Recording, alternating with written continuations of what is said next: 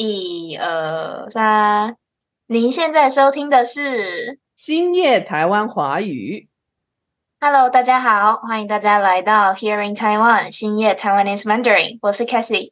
我是 Cindy，这是一个专门设计给中级以上的华语学习者练习听力的频道。在每集节目中，我们会讨论台湾的文化、美食，还有发生在我们身边的大小事。我们的节目在每周日播出，不管是在 YouTube 或者是 Podcast 都可以听得到。在 YouTube 收听的朋友们，欢迎订阅频道；在 Podcast 收听的朋友们，也欢迎留言给我们，并给予五星好评。你的每一个留言和星星，对我们来说都是很大的鼓励哦。Cindy，我们今天呢要聊一个比较，嗯，是什么主题呢？我好期待啊！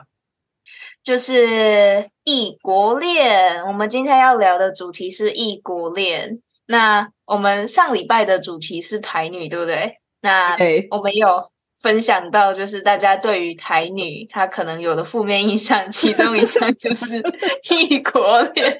那我们今天就来，今天就来讲这个关于这个刻板印象的一些事情，跟大家分享一下啦。好，那首先 Casey 是不是要先承认一下自己就是？对我自己就是台女。好，没关系，反正呢，对，那今天要来跟大家讲一下异国恋的酸甜苦辣，但是这一集我们可能比较会讲到的是异国恋它辛苦的部分，甜蜜的部分呢，我们打算在下礼拜播出的时候再跟大家讲。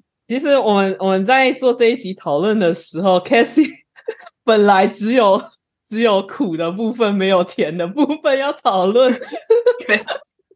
好苦啊！我好苦啊！对，我想说不行吧，这样子 Casey 会劝退一堆 一堆人残立异国。我会把大家的红线都剪断。因为我觉得异国恋真的蛮不容易的，所以我觉得是有必要让大家清一清醒一下，不要对这个异国恋看起来好像很浪漫的表面骗了。没错，人家说什么相爱容易相处难，对不对？真的是这样。其实这个也不限于异国恋啦，你找一个本地人谈恋爱，我觉得也会遇到相同的问题。但是我今天想跟大家分享的就是，在两个不同背景的人的相处之中，更容易发现的一些挑战。我觉得第一个大家会想到的就是语言上的隔阂啊，对吧？这是第一个、第一个难关，因为另外一个人他不一定会讲你的母语。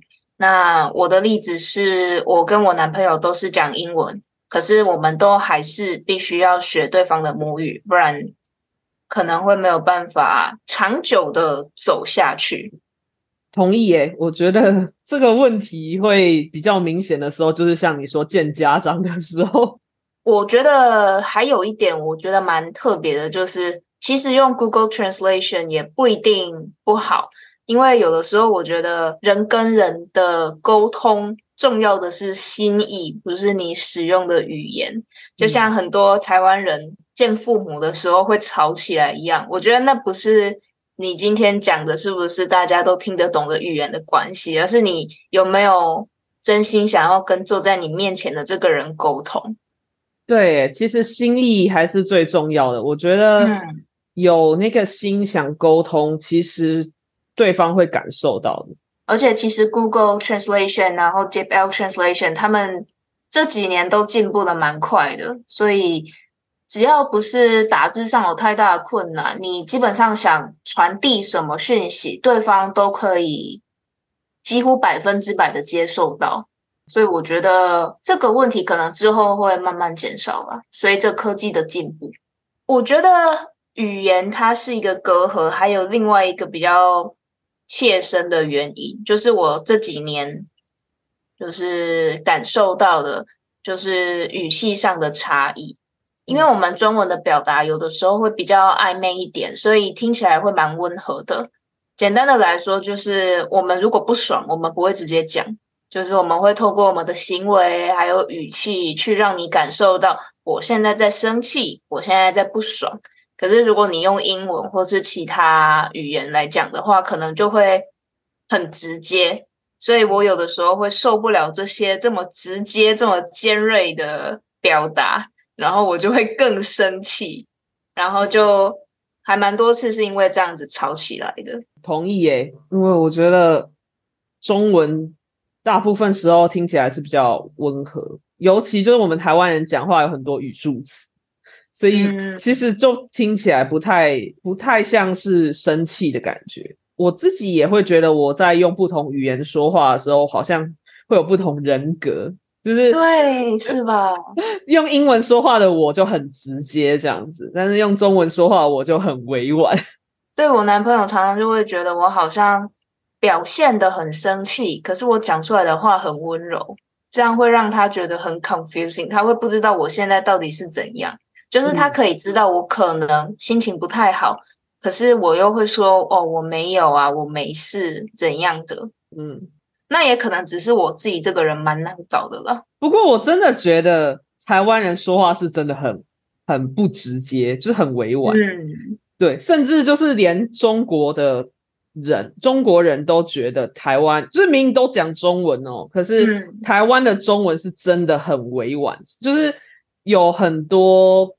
我听过很多故事，就是我们在研究所的时候，然后有时候那种陆生他不理解我们教授其实在生气。教授说：“呃，如果是这样的话，可能会比较不建议你这么做哦。”就是台湾人都会理解，比较不建议你这么做，意思就是最好不要。不要。但是就是陆生会理解成是比较不建议，但还是可以做，就字面上的理解。但是台湾人会马上。get 到那个 social cue，你知道吗？就会说不行，我做了，教授会生气。对，但我觉得个人的成分也占蛮多的啦。我就遇过有几个台湾人，他们讲话也是蛮直接，没有修饰的。那这种人可能他们在表达上面就会比较清楚，可以让对方知道他们在想什么，想做什么。嗯，所以我觉得语言可能有占一部分的原因，但是。可能个人的个性吧，也是蛮重要的。嗯哼哼，对，这倒也是。那那还有什么？就是你觉得异国恋特别辛苦的地方？我觉得在生活中最累的事情，就是要找喜欢的电影跟影集，很麻烦。嗯。不容易，你知道，就是 这件事情真的困扰我很久哎，到现在还是一直在困扰，我真的找不到解决方法。嗯，因为我喜欢的电影是吉普力的动画片，我只喜欢动画片。我不知道这是不是因为我会日文的关系，还是怎样，反正我就是很喜欢看吉普力的动画片。可是我男朋友没有那么的喜欢，可是他还是会陪我看。可是你知道，在 Netflix 上面，吉普力的动画片它会有。英文的字幕、日文的字幕跟中文的字幕嘛，所以这样子的话呢，我就会必须要看着英文的字幕，然后听日文的电影。嗯，可是呢，就是英日文他们的语序不一样嘛，所以有的时候日文的动词会在最后面，可是英文它是第二个字就会出来了。然后有的时候角色在讲那种比较长的台词，嗯，然后是一个画面。那它的英文字幕跟角色讲的话呢，就会从一个句子的头跟尾这样出来，所以你理解就是你要从两边开始这样理解。你听着日文的 input，然后你看的是英文，然后有的时候它翻译不到位，你就会觉得很奇怪，就会完全影响我接下来想要看的意愿。但我相信我男朋友也是一样啊，他看法文电影或是英文电影的时候，他都要。在切字幕啊什么的，他可能也会觉得很烦。嗯，真不容易。我想哦，如果是我，不过我真的觉得这个困扰大概就是你懂，你懂超过一门语言的困扰，就是你懂日语又懂英语，因为你你这两个语言都已经到很厉害的程度，所以其实你就会意识到那个日语跟英文之间的很明显的差异。然后会会开始开始在那里抓错，然后发现说哦，这里翻的对，这里翻的好烂哦，或者是什么？有时候我看韩剧的时候也会，如果那一整段我都听得懂，的时候，嗯然后我我可能看他的英文字幕或者是中文字幕，然后我就觉得，哎，为什么翻翻成这样？就是好像不是很到位之类的。只是我觉得这有一点职业病啊，就是、嗯，但也蛮有趣的。就是有时候我会很享受这种，就是看着那个字幕然后抓错误。就是你们之间喜欢看的电影跟影集是就是那个重叠的类型很少，是不是？我觉得重叠类型超少的，我们喜欢的是完全不一样的东西，嗯，他喜欢什么？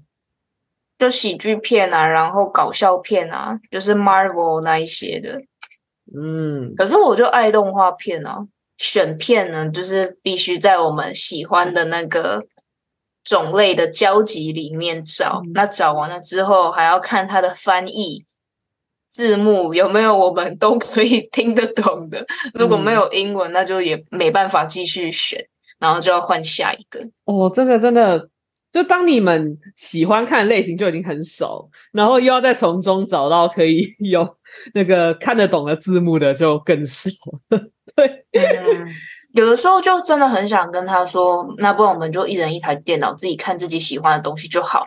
可是我觉得这样对感情的经营也不是一个很好的做法，还有吗？还有吗？感觉超多的欸、超多的，完全这一集就是辛苦。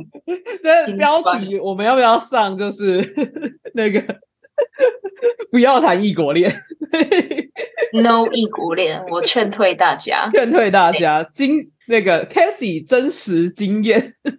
对，劝退大家。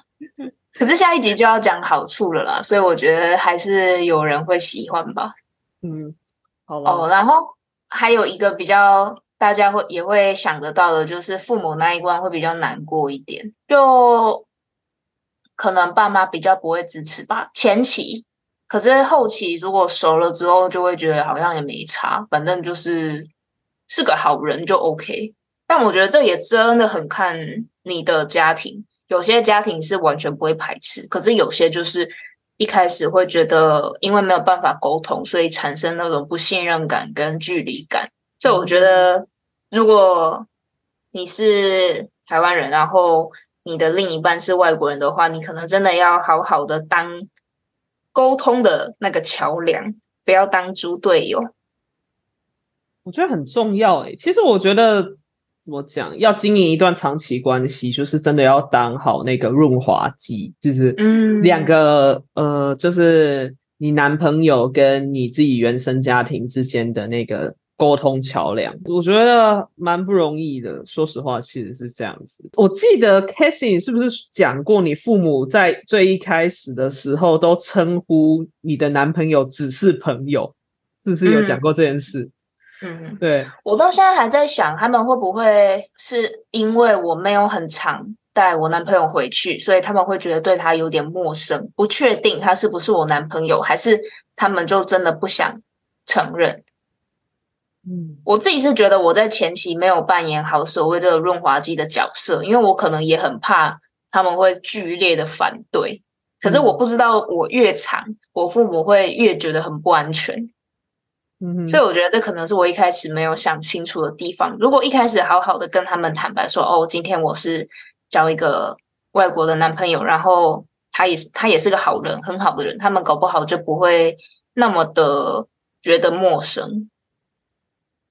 不过怎么说，就是也是你第一次谈这样的恋情嘛，所以 这种用用用这个说法有点奇怪，就是说大家都有第一次嘛，所以就是嗯不熟悉这个，我觉得是很正常的啊，就是这是你的第一次，然后也是爸爸妈妈的第一次，真的真的，对啊，对啊，对，所以嗯，父母，不过我我们家父母是蛮支持的。我觉得可能他们觉得我的性格不适合跟一个台湾男生在一起，嗯 所以可能是另外一个故事了。但就是就是我父母自己觉得我好像有时候太有主见吗？没有那么的，我们说这句话没有想要特别就是呃贬低或什么，但是就是感觉起来，就是我们相处过台湾男生，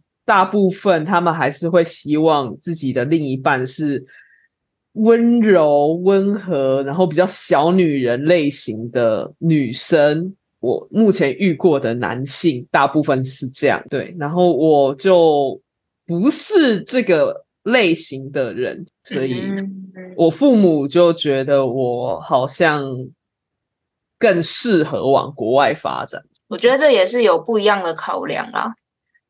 嗯，然后还有一点就是，我觉得长辈好像都蛮怕邻居的闲言闲语，还有亲戚的异样眼光。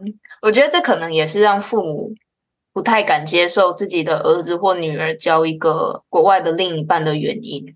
嗯，在意邻居的闲言闲语哦，我觉得好像就真的华人就是在很在意别人的眼光，没办法活出自己，然后被社会。的期待绑住，我觉得有时候，我觉得还有一点就是跟朋友出去玩会有点尴尬。我觉得没有共同语言，真的是有点嗨不起来。嗯，对啊，好像就是还是语言隔阂，然后带来很多的问题，对不对？真的，对啊，嗯，出去玩，嗯。知道哎，我想想，嗯，聊天流于表面哦，嗯，不过我自己是很有感，那个就是讲，就是有时候讲笑话什么的，嗯，然后会有笑话，会有文化差异。因为我最近 最近我德国语班跟我讲了一个笑话，然后我就觉得不是很好笑，对，会笑不出来。就是我就想说，嗯，这是什么什么东西？然后。然后就问了我其他的德国朋友，然后，然后他他们就说，就是德国的笑话就分两种，一种就是很烂的，另外一种就是邪恶的。然后，所以我就说，是不是德国人都不太会讲笑话？然后都不太会讲笑话。没有没有，就是有时候，对啊，因为我有时候其实我在我们。我在上课的时候，有时候学生突然爆笑，我也不知道为什么学生 有哪个点戳到他的笑点，这样就是有时候就不太知道德国人的笑点在哪里。对啊，就是，所以我觉得，如果你真的要说我，我也可以共感的点，应该就是有时候讲笑话他们不懂，或者他们讲笑话我不懂，但我觉得。大部分时候聊天什么的，就都还是可以懂对方在想什么。共同的朋友圈比较难找，诶就我们两个都要同同样认识一个人的话，那就是我觉得好累。嗯，因为生活圈、然后背景还有语言都有限制的关系，所以最后还是都会跟外国人混在一起啊，就没有办法真的认识到很多很多的台湾朋友。当然也是有那种，就是跟我们背景一样，然后也都可以聊得来的。可是我觉得有的时候氛围就是没有很合，交朋友也看缘分啦。我觉得，所以看缘分这件事情本来就已经很难的，然后你还要再加上背景，再加上语言，我觉得这样子就更难了。我现在在这边的这个朋友圈里面有一个德国男生。他就是有成功融入我们这个朋友圈，成功融入。对他就是我不知道哎，可能是因为他中文很好，就他中文说的很好。然后他之前也就是去过中国，然后去过台湾，就是留学过。他是懂这些文化点的东西，嗯，所以我觉得可能也是跟这个人的生活经验有点关系。还有吗？还有什么？超多的，还有 就是，我觉得异国恋最难的就是对工作跟生活不同看法之间的磨合，因为我觉得文化差异真的是一道跨不过的鸿沟。诶，你再怎么磨，你们两个本来就是完全不同地方长大的人，所以你的观念、你的价值观会完全的不一样，然后这个会体现在生活的大小事上。好，请请你开始一一说明。对，就是我觉得台湾人对工作的看法比较会是想要奉献，或者是说想要证明自己的一种方式。嗯因为刚刚 Cindy 也讲到，我们华人可能看别人眼光看得很重，所以我们会很在意别人对自己的评价。那所以因为很在意别人对自己的评价的关系，就会想要透过工作啊，透过学业啊来证明自己。所以我们会在这两件事上特别的拼。学业的话，就是例如说我要拿全年级第一名；那工作的话呢，就是我要进好公司，然后我要爬着那个社会阶层的阶梯往上。当然不排除做这些事情也是一部分为了自己嘛。可是我觉得好像也蛮多时候是想要别人的羡慕的眼光，就是想要有一种哦，我现在过得很好的感觉。你想要让大家这样觉得，所以你拼了命的去工作。嗯，但我觉得我男朋友可能对工作的看法就比较单纯，他就认为工作是一一种谋生的手段，不管是什么样的工作，只要有钱，他就是 OK。嗯因为他就是让他活下去的一个方式而已，所以他不会想说我要透过这份工作 impress 大家，或者是我想要透过我做这个工作让大家觉得我很聪明，我很有能力。就是听起来就是台湾人事业心比较重啊。嗯，我觉得事业心也比较体现在大家对于特定职业的排斥吧。台湾人对于特定职业就有非常高的崇拜心理。然后，如果你做这些职业的话，你得到的好处就会很多。所以，我不太确定能不能就说台湾人的事业心都很重。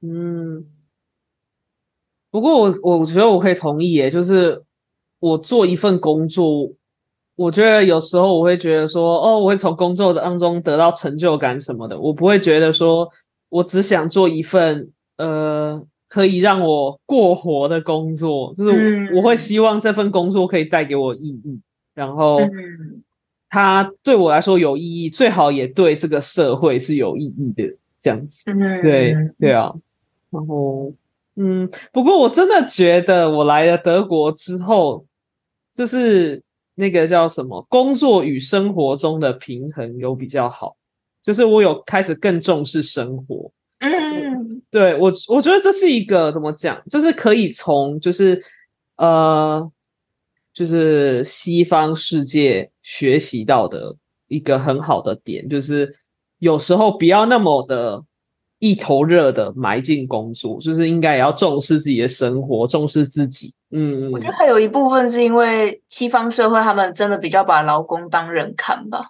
嗯比较不会把劳工当成赚钱的机器。我觉得这个以后也可以开一集跟大家特别说明一下劳工在台湾的社会地位。对啊，就是如同我刚刚说的，就是我我自己感受到这个转变是非常明显的。就是我之前在台湾的时候，其实一直都有偏头痛的问题，就是我会一直长期的有头痛的问题，需要吃止痛药那一种。我来这边之后，就是几乎没有吃过止痛药，就很少很少吃止痛药。就是我我有明显感受到我的来这边也是忙，但是我好像觉得我在这边除了工作以外，我也有我的生活。但是我觉得之前在台湾的时候，好像就是工作工作工作，然后生活就是完全是压缩生活品质的感觉。